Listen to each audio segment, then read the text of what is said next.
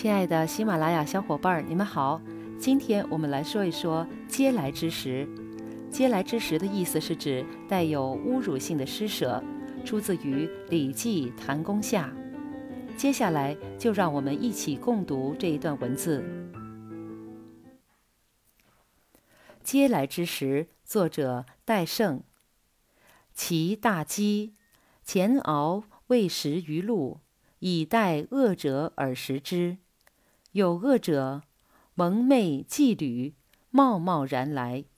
前敖左奉食，右执饮，曰：“嗟来食。”扬其目而视之，曰：“予为不食嗟来之食，以至于斯也。”从而谢焉，终不食而死。曾子闻之，曰：“微语，其嗟也可去。”其蟹也可食。这段文字说的是齐国发生严重的饥荒，钱敖在路边摆放食物，用来施舍给经过的饥饿的人吃。有个饥饿的人用袖子蒙着脸，拖着鞋子，昏昏沉沉的走来。钱敖左手拿着食物，右手端着水，说道：“喂，来吃啊！”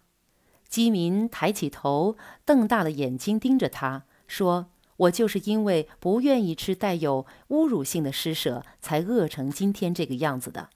秦敖跟在后面向饥民道歉，最后这个人还是没有吃，便饿死了。